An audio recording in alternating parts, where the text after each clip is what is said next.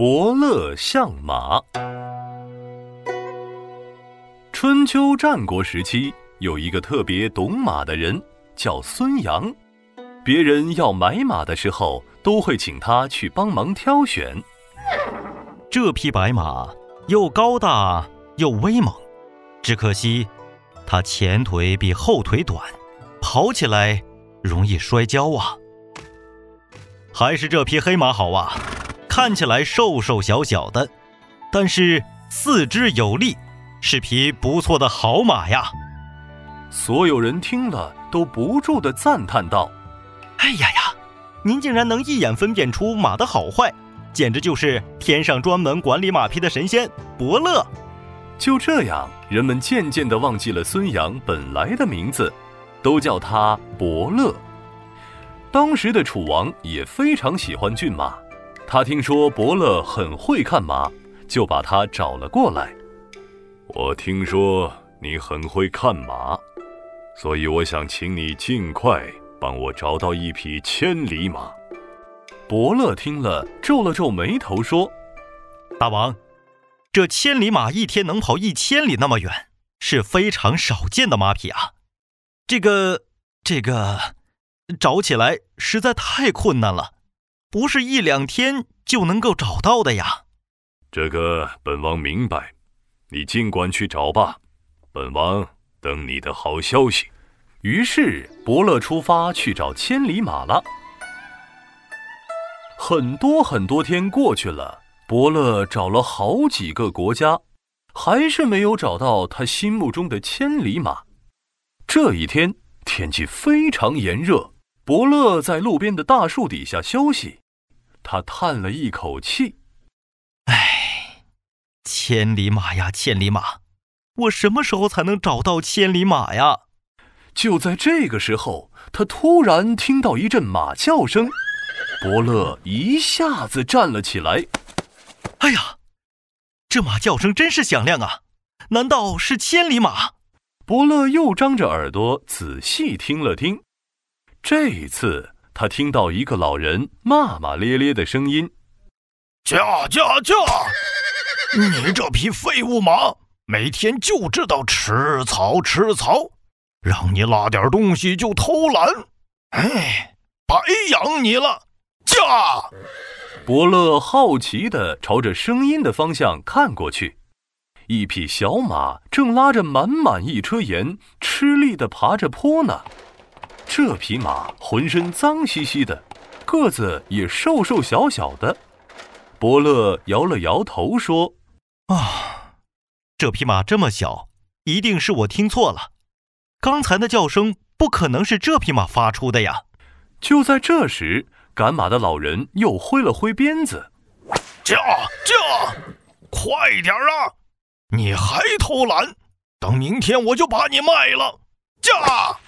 又一阵马叫传来，这次伯乐听得清清楚楚，他赶紧跑过去叫住了赶车人：“等等，等等！”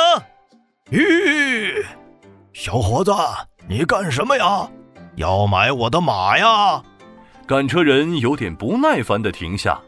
伯乐仔细观察起眼前的这匹小马来，这次他看到，脏兮兮的毛发原来是红棕色的。不错不错，这匹马虽然个子瘦瘦小小的，但是四肢有力，眼睛有神。这这这，这就是千里马呀！伯乐念念叨叨地围着小马转了一圈，赶车人可不耐烦了：“喂喂喂，你有话快说，我还得赶路呢。”伯乐从衣服里拿出一袋钱币，对赶车人说：“这匹马是一匹好马呀，你却用它来拉车，太浪费了。不如你把它卖给我吧。”赶车人见了满满一袋子钱币，心里乐开了花。他心想。哟，遇到一个大傻瓜！这匹马拉车没力气，只会吃不会干活儿。嘿嘿，倒不如卖掉好了。他毫不犹豫地同意了，还生怕伯乐后悔，连忙拿了钱币，一溜烟走了。伯乐牵着马来到楚王宫外，拍拍马的脖子说：“我可给你找到了个好主人呐！千里马仿佛听懂了伯乐的话，眨了眨眼睛，抬起前蹄，把地面震得哒哒响，又伸长了脖子，对着天空叫了一声。楚王听到马嘶声，兴奋地走出宫外看马。这不看不要紧，一看呐，楚王就气坏了。你，你。你买的这都是什么马呀？啊，你看看这，这四肢瘦得跟竹竿一样，这肚子上也是扁扁的，太瘦了，能活到明天就谢天谢地了，还千里马，我看呢，连我最差的马都比不上。大王，你听我说，这真是一匹千里马，只不过它之前的主人总是让它拉车，又吃的不好，所以看起来很瘦。我保证，只要精心喂养，半个月以后，它一定会变壮的。真的吗？楚王怀疑的看了看马，当然是真的。伯乐身边的马好像是为了证明自己，大叫一声，声音嘹亮，整个王宫的人都听到了。那好吧，半个月以后，等到楚王再去看的时候，千里马变得精神多了。跑起来比普通的马快了好几十倍呢！哈哈哈哈哈哈！没想到这匹马长得这么好了。来人呐，本王要去打猎了。楚王当即就骑上千里马，哒哒哒哒哒哒，千里马飞快地跑了起来。楚王只觉得风声呼呼的在耳边响着。